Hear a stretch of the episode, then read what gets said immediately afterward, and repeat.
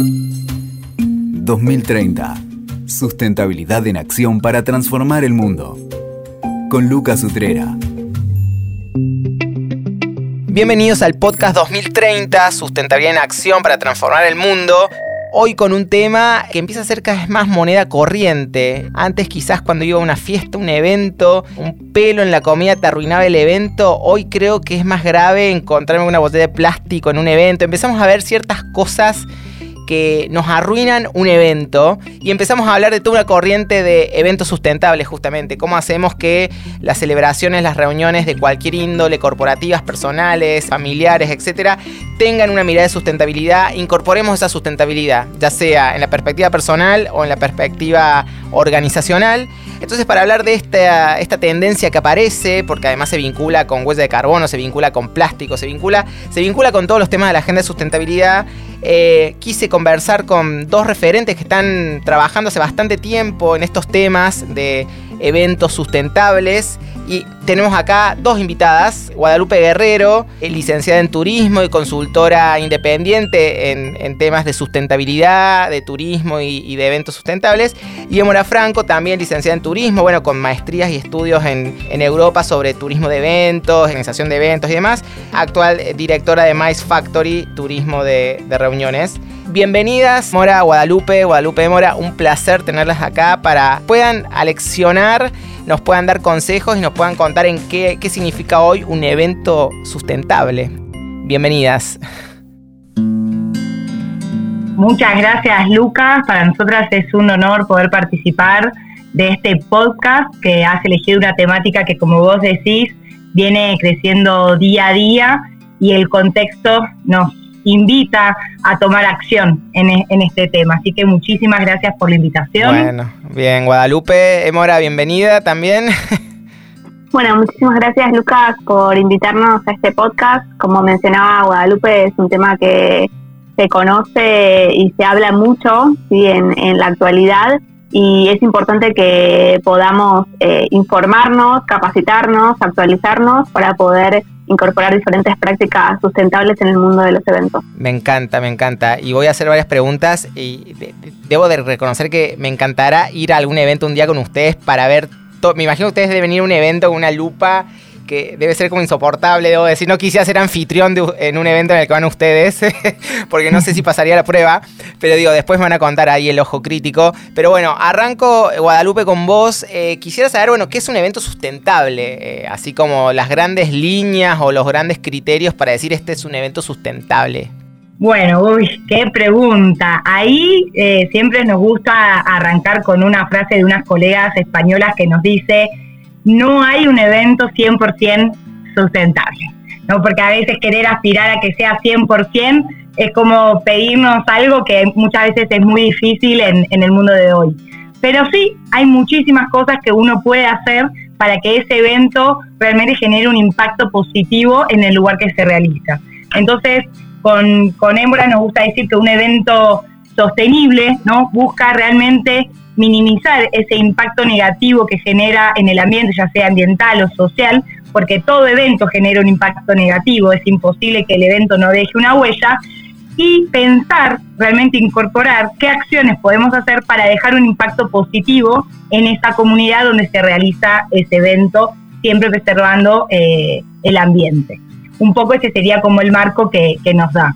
Está bueno esto de bajar la expectativa y en línea con mucho lo que hablamos de sustentabilidad, esto del evento 100% me deja tranquilo, 100% sustentable no existe, así bajamos un poco esa, esa expectativa. Por ahí sí, ¿qué grandes dimensiones dirías a priori? Más allá que después vamos a hacer clic en, algunas. Ahí Guadalupe, vos qué dirías como, no sé, grandes dimensiones de, un evento sustentable? El lugar donde lo hacemos. Eh. Así tal cual como lo mencionás. Eh, la sostenibilidad la tenemos que incorporar desde el primer momento que pensamos que vamos a, realizar un evento, para poder pensar todas estas dimensiones ambiental, social, económica, cultural. Pero el primer paso es, vamos a pensar que vamos a definir la realización de un evento, es cuestionarnos qué impacto va a generar ese evento. Ahora cuando Emi nos cuente un poco sobre qué tipos de eventos existen en el segmento MAIS, bueno, si se realiza un congreso médico el impacto positivo que se encuentra en cardiólogos para debatir sobre una temática ya genera un impacto positivo en cuanto a conocimiento. Y más aún si se llega a abrir eso a puertas de eh, a la comunidad, si está el mundo universitario. Ahora, ese impacto, desde que empezamos a pensar, va a generar. Por ejemplo, si vamos a pensar en qué destino o lugar lo vamos a realizar. ¿Es lo mismo elegir el destino eh, que está en temporada alta o baja? ¿Qué es lo que va a beneficiar más al destino? Si lo hago cuando lo llevo cuando está en plena temporada y hago colapsar los servicios de esa localidad, o lo pienso, bueno, en esta fecha de contribuye a que haya una ocupación hotelera en determinado momento que no hay tanto turismo vacacional. Entonces ya desde pensar la fecha estamos empezando a pensar en la sostenibilidad del evento. Eh, el lugar, porque nos tenemos que mover, cómo es la accesibilidad a ese lugar, cómo nos vamos a mover, qué hotel vamos a elegir, vamos a elegir un centro de convenciones, los hoteles que vamos a elegir para que se alojen los contingentes van a estar cerca de ese centro de convenciones, cómo se van a trasladar. Puede ser a pie, puede ser en un transporte colectivo, o sea, ir pensando desde las diferentes eh, miradas. Ni hablar, uno de los grandes temas que también genera esto que vos mencionabas, la huella de carbono, la alimentación. Vamos a llevar a un congreso, van a comer mil personas. Imagínense si está planificado el evento para que vayan mil y de repente hay un montón de bajas. ¿Qué pasa con toda la comida que sobra? ¿A dónde va? O sea, generamos una huella y ¿cómo hacemos? Bueno, hoy hay un montón de, soluciones para que esa, eso no se convierta en desperdicio y vaya y se genere, digamos, eh, se convierta en basura, sino que realmente se pueda hacer una cadena trazable, segura, cuidada para esta donación de alimentos y yo me embalo y hablo, así que vos preguntás. No, no, está buenísimo y me queda claro que hay una previa, el checklist famoso, imagino cuando cualquiera ha tenido algún evento familiar de que te preguntan, bueno, música, mesa, bueno, empezar a agregar estos checkpoints de sustentabilidad que en general no, suelen estar, así que lo vamos a ir retomando. Obviamente el durante el evento y el post evento, imagino todo esa, ese ciclo de vida del evento. Pero vos, Guadalupe, eh, dijiste, y ahí voy a vos, Demora, hablaste de MICE, que para quienes no conocen esto, M-I-C-E, MICE, ¿qué sería esto, Demora? Contame, ¿qué es este tipo de eventos? ¿Qué es el sector MICE? Mira, em, el segmento MICE o en sí es una sigla, que es una sigla en inglés, que significa Meetings, Incentives, Conferences and Exhibitions, y es como se conoce el mundo de los eventos a nivel global. Em, este mundo de los eventos se vincula mucho con la actividad turística porque hoy eh, es muy común que las personas se trasladen a diferentes destinos para participar de un evento. Entonces, el concepto de MICE eh, en inglés y como se lo conoce a nivel global también se vincula con un producto turístico que hoy se conoce como turismo de reuniones, porque se genera un flujo turístico hacia un destino donde se realiza ese congreso, esa feria o esa exhibición. En sí es un producto que durante los últimos años muchos países y muchos destinos le han prestado atención porque realmente genera un impacto económico, educativo, social, cultural muy positivo para las comunidades donde se realiza. Como para darte una noción, si hablamos del impacto económico, hoy las estadísticas internacionales nos dicen que si un destino alberga un congreso internacional de aproximadamente tres o cuatro días, de un promedio de unos 500 delegados, puede tener un impacto económico de más de un millón de dólares en ese destino. Por lo cual, eh, eso genera que hoy muchos países tengan políticas y estrategias muy claras de captación de eventos para sus comunidades. Está bueno, o sea que claramente vemos esto y ahí aparece el impacto que tiene de que ver con la actividad turística en general, sea por el motivo que sea, y es esto, gente que llega por X tiempo a un lugar y bueno, cómo eso afecta positivamente, pero también negativamente. Entonces, cómo empezamos a mirar ese aspecto en, e, en, esas temáticas. Ahora bien, la, pregunta es, ¿hay algún estándar certificación en, en, Latinoamérica, en el mundo, en Argentina, que diga que es un evento sustentable o es una cuestión de sentido común, es una cuestión librada a lo que yo considero que es sustentable, que muchas veces ocurre? Por ahí, ¿cómo nos pueden, nos pueden contar cómo está hoy la cuestión en ese sentido? Bueno, hay un estándar internacional reconocido que es la norma ISO 20121, que es para eventos sostenibles, que se realizó para los Juegos Olímpicos eh, en el Reino Unido, y ahí habla de un evento de gran dimensión, ¿no? Por ejemplo, en Argentina esa norma sirvió de orientación para los Juegos Olímpicos de la Juventud que se realizó en la ciudad de Buenos Aires. Y por lo menos empieza a orientar de cómo hacer para que un evento sea sostenible. Las variables, eh, como un poco mencionamos, aborda la parte ambiental, social, económica. Eh, por ejemplo, cuando estábamos, eh, yo en ese momento trabajaba en el ente de turismo de la ciudad y cuando se estaba organizando los Juegos Olímpicos de la Juventud, nos preguntaban cuáles son los hoteles que están distinguidos o certificados con alguna distinción o sello de eh, gestión ambiental, ¿no? O sea, por ejemplo, en ese momento brindamos el listado de hoteles más verdes, que es un sello para hoteles eh, argentinos que te dice cuáles son los hoteles que tienen un compromiso con la sostenibilidad.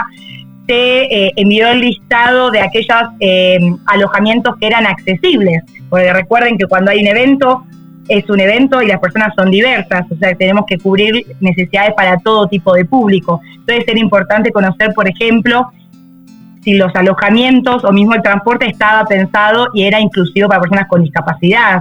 Eh, nos preguntaban eh, referido a todo tipo de proveedores, no solamente, digamos, el alojamiento, sino también para el catering.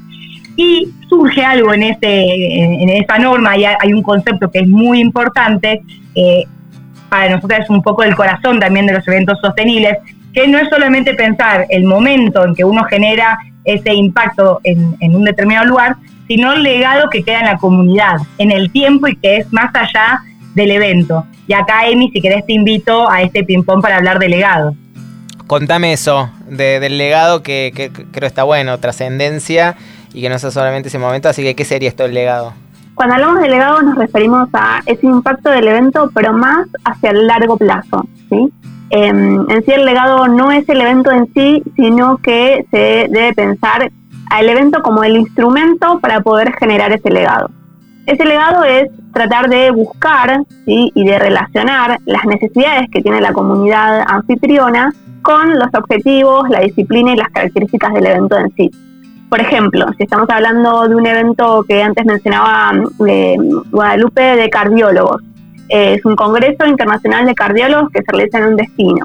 Y ese evento da eh, pie a que los diferentes actores de la comunidad vinculados con esa disciplina se reúnan, debatan sobre esa especialidad y dentro sí, del evento se analiza que falta algún tipo de formación en las universidades locales. Entonces el evento puede dar el marco adecuado para que los actores se reúnan y definan un posible programa de formación para la universidad nacional o local de ese destino. Entonces estamos hablando de un beneficio que va a quedar en la comunidad porque va a ser un, un programa de formación que le va a dar la posibilidad a esa comunidad y a esos profesionales de seguir formándose en esa materia que antes no lo tenían. Por eso hablamos de tener en cuenta las necesidades de la comunidad, cuáles son esas falencias o cuáles son esas em, posibles soluciones que puede traer el evento y tratar de vincularlos con la temática y los objetivos de ese organizador o de esa asociación internacional que decide eh, realizar ese congreso en ese destino. Está bueno. Por eso hablamos siempre de una solución o de una posibilidad de generar un legado, pero en el largo plazo y con cierta continuidad, con el compromiso de la comunidad para que eso tenga cierta continuidad. Y ahí en esto del legado, no sé si entraría a ver qué opinan, pero me, me viene pasando mucho esto de, bueno, queremos compensar la huella del evento, queremos medirla y la queremos compensar con bueno, no una plantación de árboles. ¿Podríamos considerar, no sé, plantación de árboles para compensar como parte del legado? ¿O quizás es simplemente algo que hace el evento y no tan? No sé, ¿qué opinan al respecto? Ahí, de acuerdo a cómo esté implementado. Si hubiera, por ejemplo, eh, cuando hablamos de este mundo de, de eventos y de segmento más, hay actores que están como de manera permanente en determinados destinos. En general están, por ejemplo, los buró y están los organismos de gestión de destinos, que pueden hacer de puente para que no solamente sea una plantación, sino que sea una plantación en una zona que se busque eh, regenerar ese ambiente, mm. entonces que cada evento y no que sea una bala perdida, sino que sea parte de una política eh, un poco más grande. Y sí lo que se promueve desde, digamos, los eventos sostenibles es, por un lado, pensar muy bien el evento para no generar eh, un, para generar la menor huella posible, pero aquella que generamos sí buscar que se compense. Eso vemos que está creciendo y eh, ahí hay como diferentes como formatos. Algunos dicen, bueno, esa compensación tiene que ser eh, en organizaciones que están certificadas para hacer esa compensación de la huella de carbono. Otros eh, hacen acciones vinculadas, por ejemplo, escuchamos un caso de Misiones donde se trabajaba con la compensación de la huella y plantaciones con comunidades originarias, que tal vez no está certificado, pero es interesante para ese destino porque es una necesidad de ese lugar. Como mencionaba un poco Emi, Emi escuchar qué necesidades tiene esa comunidad. Entonces lo que veo es que en parte para generar eventos sustentables necesitas como una infraestructura por un lado, no digo una política pública, pero al menos sí ciertos apoyos públicos de, decir, no sé, tenemos esta área protegida que queremos nutrir con todos los árboles, todos los eventos que ocurran, o sea, como que haya cierta plataforma por parte de, los entes locales, gubernamentales, cuáles sean las jurisdicciones, y eventualmente también cierta infraestructura de soporte, servicios, proveedores que permitan que también esto se, se ejecute, porque yo puedo tener la mejor intención, pero si después no no consigo ciertas ah, eh, cuestiones que hacen un evento sustentable y me queda, me queda trunco. No sé por ahí cómo es este dilema. Eh. y quizás una pregunta de fondo es, ¿a quién le interesa hoy por hoy los eventos sustentables? ¿Es más un tema de realmente los asistentes les interesa esto o es más un tema de personas como ustedes, como nosotros, interesados en la sustentabilidad que queremos promoverlo. No sé, ¿a quién le interesa hoy el evento sustentable en sí como para ser gran promotor de esto? Que, que digo que hay como diferentes interesados. Por ejemplo, eh, se empieza a notar que eh, organizadores de eventos grandes, como puede ser una cumbre o unos Juegos Olímpicos, ya empiezan a exigir criterios de sostenibilidad al momento de organizar un evento.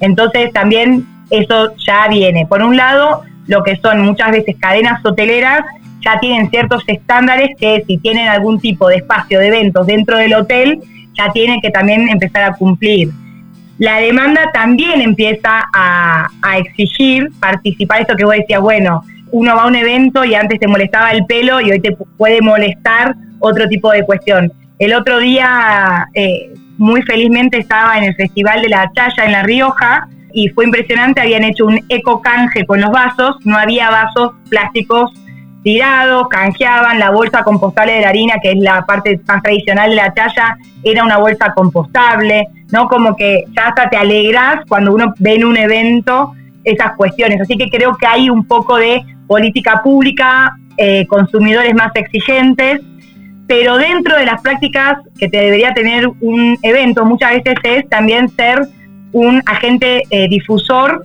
de la sostenibilidad del mismo evento, ¿no? Eh, o sea que a veces puede haber que haya una demanda exigente que lo pida, pero también puede pasar que el evento es el que promueve esa conciencia en respecto a la sostenibilidad. Sí, imagino también que hace hoy por hoy como a, ciertos valores que cualquier evento pregona y que de alguna manera la imagen que transmitís con, eh, elementos del evento, desde cuestiones ambientales hasta cuestiones, no sé, cuestiones sexistas, cuestiones de maltrato animal. O sea, te empiezan a aparecer todos los temas de agenda donde empieza a estar en tela de juicio ciertas cuestiones que, que decir, bueno, che, este evento está buenísimo, pero esto mm, quedó obsoleto o hoy está cuestionado o debería repensarse. Así que creo que, que, es como, me parece, una interpelación porque hace también a la reputación, creo, de, de, un, de un destino, de un lugar, de un sector, bueno, quien sea el que, que organice el evento. Y en lo que es digamos, ven por ahí proveedores de servicios que se reconvierten, no sé, para que realmente dar soluciones en, cualquier sea el servicio, en catering, en abastecimiento de agua, vasos, cotillón, no sé, empiezan a aparecer proveedores que dicen, che, ayúdenme, o, al menos que dicen, me estoy reconvirtiendo. Eh, ¿Cómo ven eso, ese ecosistema? Sí, cada vez notamos más em, la incorporación de proveedores que nosotros llamamos sostenibles, eh, la realidad es que para ser un proveedor sostenible no necesariamente hay que tener una certificación, porque obviamente eso, eso tiene un costo, sino que eh, tiene que ver con la esencia y el compromiso ¿sí? que tiene ese proveedor con eh, las dimensiones de la sostenibilidad. Puede ser una certificación, puede ser el apoyo a una causa o a una ONG o a un proyecto local, puede ser la incorporación de grupos vulnerables dentro de su, dentro de su fuerza de trabajo. Hay diferentes formas de poder considerar un proveedor sostenible, pero hoy vemos que em, la oferta de proveedores sostenibles es eh, cada vez mayor. Tal vez sí hay que hacer eh, un análisis de los mercados. No es lo mismo lo que sucede en Europa que lo que sucede en Latinoamérica, ya que bueno, los clientes en Europa vienen eh, tal vez reclamando el tema de las prácticas sostenibles ya hace más tiempo de lo que sucede en Latinoamérica, pero es algo que se ve a nivel global. Y en Latinoamérica, ¿cómo ven, bueno, más allá de, la norma ISO, ven estándares o certificaciones, no sé, a nivel de un país o ciertas iniciativas a nivel de, algún país, algún ministerio de turismo o lo que sea? Sí, ahí va creciendo, bueno, eh, en el caso de Argentina tenemos el Sistema Argentino de Calidad Turística que tiene programas iniciales en cuanto a la sostenibilidad que son gratuitos y que busca incorporar a estas pequeñas organizaciones que tal vez no pueden pagar una certificación internacional, eh, que se llama, por ejemplo, Directrices de Gestión Ambiental. Eh, el sistema B, cada vez se suman más empresas dentro del mundo de eventos y de turismo. Existe el sello de hoteles más verdes y sí se está buscando, se está avanzando en crear eh, un referencial tal vez más nacional, más local. Lo que muchas veces hoy está pasando es que como no existe eh, un sello nacional específicamente eh, para eventos sostenibles, lo que se algunos ministerios de ambiente han actuado como intermediarios certificando si ese evento es eh, cumple determinadas prácticas. Todavía hay un largo camino en Latinoamérica, vemos que todavía es incipiente, pero sí también valoramos que hay muchas prácticas que tenemos en Latinoamérica que ya tienen eh, en el ADN hasta la economía circular, ¿no? Que no solamente tal vez es, eh, porque muchas veces puede trasladar algún concepto europeo a Argentina o a Latinoamérica, y tal vez en el ADN ya hacemos prácticas sostenibles sin saber que son sostenibles o no le ponemos un nombre. Y eso creo que es muy interesante para, para valorar de Latinoamérica, ¿no? En cuanto a sostenibilidad. Voy a un evento con ustedes, eh, o sea, ¿qué cosas ustedes no perdonarían? que hay en un evento con el ojo crítico de ustedes de decir, por más, porque vos dijiste 100% sustentable no hay un evento y estoy de acuerdo, pero hay ciertas cosas que ya hoy no podemos aceptar, no sé qué son, cada una dígame dos o tres cosas que diga esto.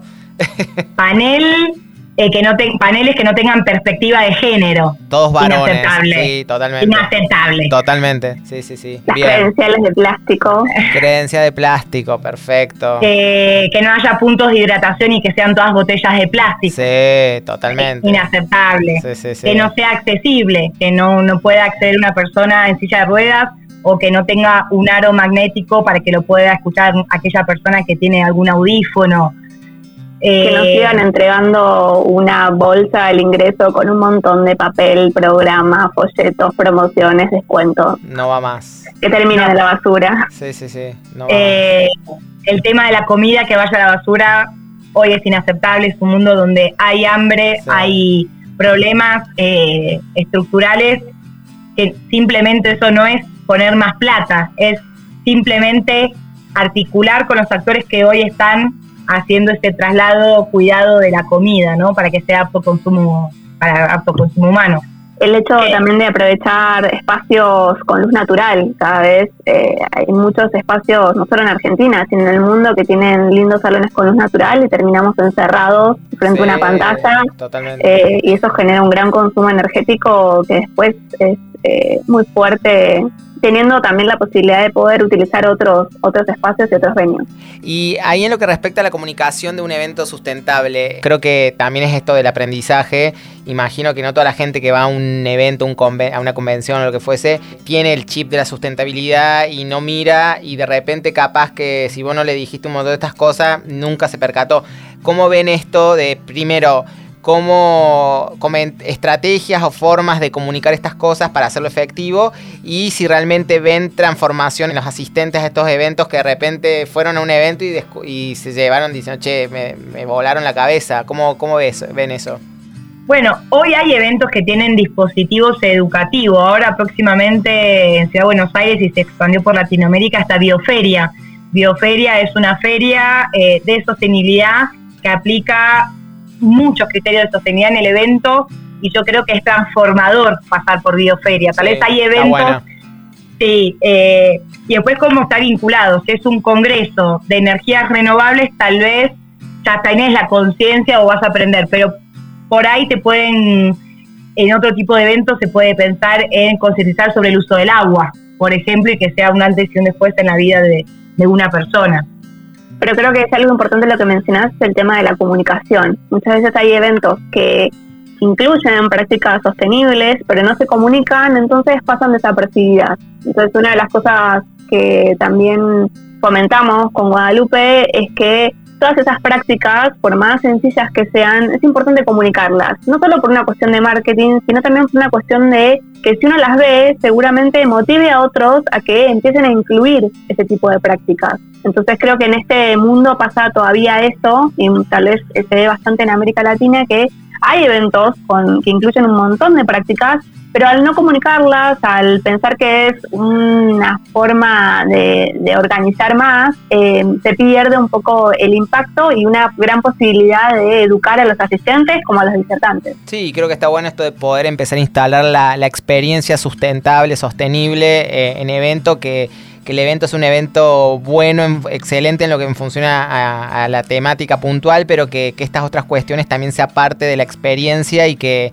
y que te la lleves, que te lleves esas inquietudes, interrogantes, esos, esos aportes de materiales, de regalos, de cuestiones que decís, che, esto qué creativo, qué bueno.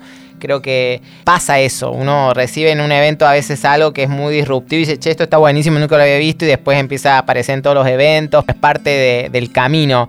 Ustedes acompañan, imagino, a distintas organizaciones, grandes, chicas, lo que sea, en este tipo de planificación de eventos sostenibles ven que hay un interés en, hacerlo, eh, más allá de las dificultades que pudiera haber o, las, o la viabilidad que hubiera, pero ven que hay como un interés en decir, en darlo como parte del diferencial de una buena experiencia. Sí, definitivamente vemos que hay mucho interés. Eh, lo que todavía observamos es que cuesta con la concreción, pasar de esta par, por ejemplo, uno evalúa eventos y te dicen, bueno, soy sostenible, decís, ¿qué haces?